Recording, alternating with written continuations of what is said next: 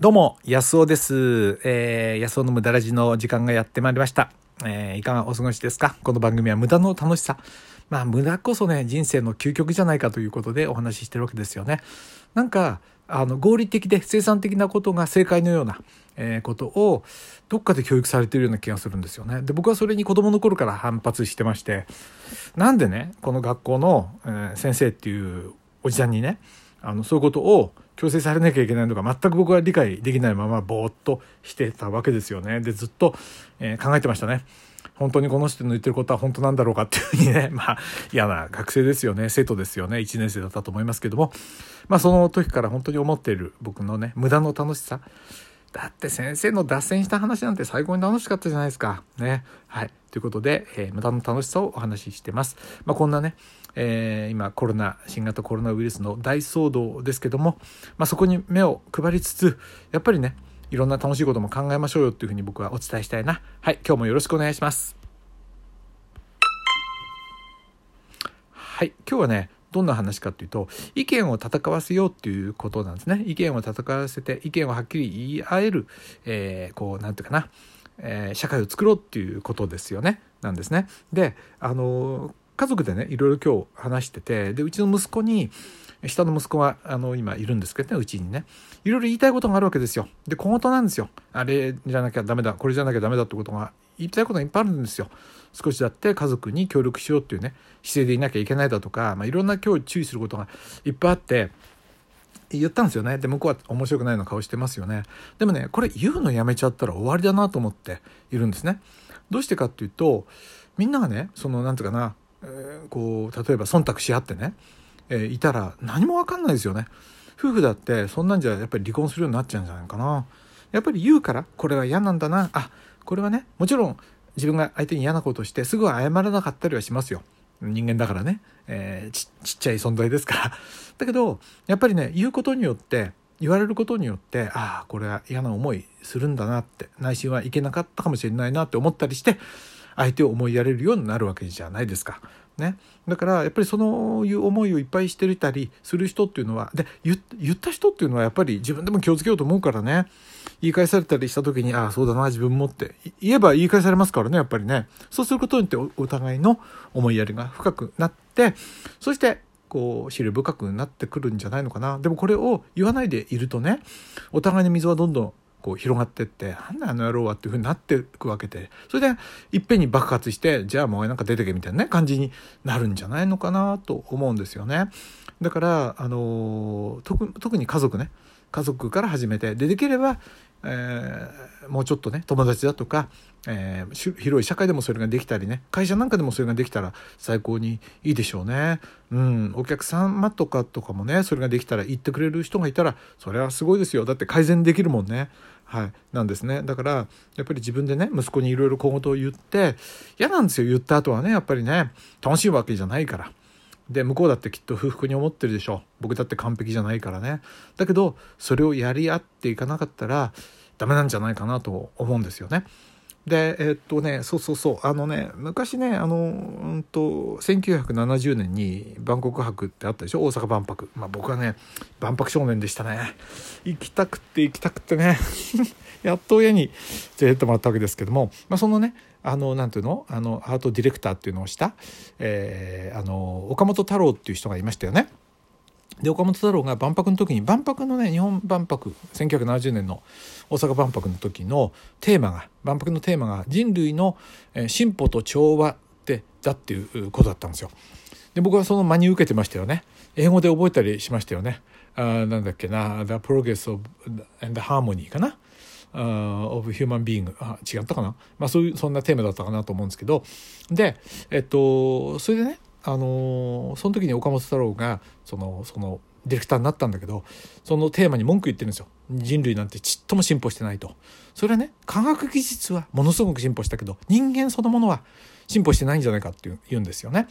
人間の五感だとかなんて衰える一方でしょ？聞く力見る力ね嗅ぐ力どんどん衰える一方。そして相手にひょっとしたら配慮する力。昔なんて例えば協力し合ってなかったら、うん、何？鹿だってイノシシだって取れないでしょ。ね、米だって取れない。だからやっぱり相手を配慮してい、えー、かなきゃいけない。だから小言だっていっぱい言われなきゃいけないしでもその中で生きていかなきゃいけない。そこ逃げ出したら生きていけないからね。やっぱりその中でいかなきゃいけない。でも今はお金さえ出せばとりあえず一人でも食べてきちゃうからね。だからあの、ぼやっとしてでも生きていけるんですよ。相手への配慮がなくなってもね。だからあのね本当にその人類なんかちっともね進歩なんかしてないんだっていうね、えー、ことを言ってたのはね毛だし名言だなっていうかな思うんですよ。うんなんかそう思いますよ。進歩してるっていうのが常識のように思っちゃうけどね。そう思うとそれをね打破するのは何かっていうとやっぱり家族で手伝いっこしたり嫌な思いしたりしていくってことを磨いていく。一番遠慮しなくて済むところでやっぱりやっていくだけどそこにね感情が入っちゃうとやっぱり人間は感情の生き物だからそれ以上のものをね相手に打撃を与えるからやっぱり感情をできるだけ排してねえー、やるってことは心がけなきゃいけないなと思うそれ僕だってねそれはねやっぱり感情入っちゃいますよね。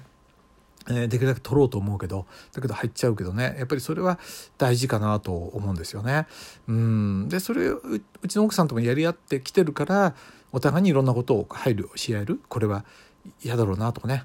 うん、喧嘩したりすると本当にね、謝れないけどね、なかなかね。あなたは謝れます？なかなか謝れないけどね、早く謝っちゃった方がいいんだけどね。あ、この間ね、それで、あの、宅急便のね、お兄さんが荷物を持ってきたんですけど、なんか、あの、一つ納品になくてなってなくて、翌日また配送するなんていう連絡だったんですよ。で、それで僕文句ちょっと言いたいことがあってっていうのはその1個目来た段ボールがねタバコ臭くて。でねあの何？えっと部屋がね誰かタバコ吸ったんじゃないかと思うぐらい臭いんですよ。であのその宅便の宅急便の宅配便っていうの？のお兄さんに「あのね本当いつもありがとうございます。そして今回もねなんか僕がいなかったりして受け取りもうまくできなくて申し訳なかった」だけどともかくね段ボールが臭すぎてどうにもなんないと。あれ何とかしてもらわないと。本当に困ってるんだってことを言ったんですよ。できるだけ感情をねなくしてね。感情じゃなくてね。うんですね。そういうふうに言うようにしてますね。うん、そうすると相手だってやっぱりあの受け入れやすくなるでしょ。やっぱりうるせえと思うだろうけどね。だけどねやっぱりそういう大事じゃないかなと思いますね。うん、でそこが受け入れられた時なんていうのはねすごい嬉しいですよねやっぱり自分がクレームとか言ったりした時に相手が本当に真摯に受け止めようとした時にその会社とか例えばクレームでなんか電話した時にね本当に受け止めようとしてる会社ってすごく信頼しますよね。すごく信頼ができるだからこういうねいろんなトラブルが起こる時にも信用をまた作る人とそれからまた信用を失う人ってどんどん別れていっちゃうんじゃないのかな。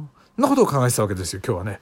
あなたはどうですか？なんかね小言とか言ってます？家族とかに子供とかやね家族にね。で嫌なことはやって言うようにしてますかね？どうですかね？是非意見を教えてほしいな。僕はそれがね大事じゃないかなとすごい思ったわけなんですよ。はい。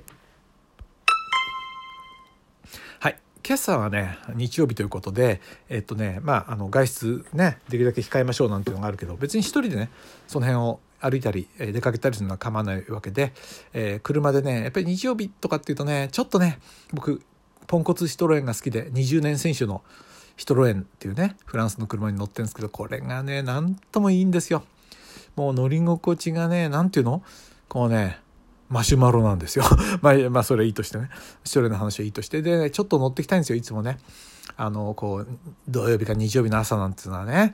うん、本当はね、あの、ちょっと途中でコーヒーでも飲んでくれればいいんだけど、こういうご時世なんでちょっとね、どこも出らないで行ったんですけど、行き先は家から30分ぐらいのうちの奥さんの出身のね、飯能の、えー、駒えー、っていうとこですね駒の里ですね駒っていうのはあの高麗って書く字ですよね、えー、半島の字ですけどなんでそこにコマなんていう場所があるのかっていうと今から何？1,000年ちょっと前かな、えー、半島からね高度な米文化がそこに持ち込まれたんですよ。で稲作が始まった場所がねちょうどこうなんていうの？あのうん川が蛇行してる U 字型になったところを、えー、利用したね巾着だっていうのがあってあのお彼岸にはね彼岸花の群生ですごい有名で人が来るんですけど今日なんかガラガラで、ま、そこを見てね。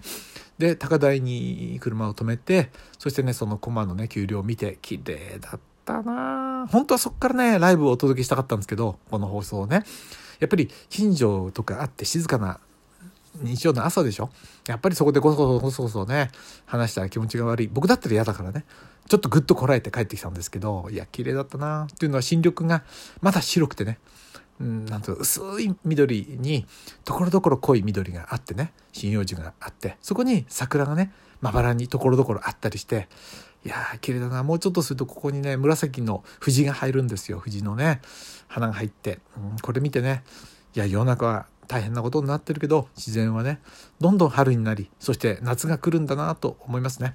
はい。